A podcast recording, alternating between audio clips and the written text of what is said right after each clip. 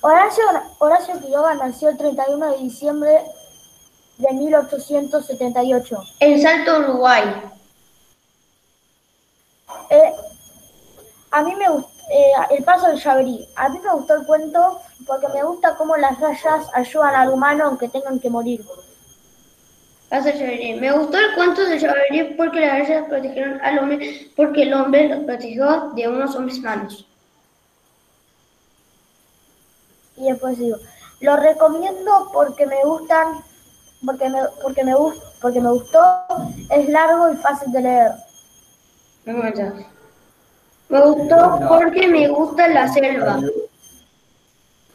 Eh, y la enseñanza es que siempre hay que ayudar al otro. Porque las rayas lucharon contra los tigres y fueron buenas y trabajaron como equipo.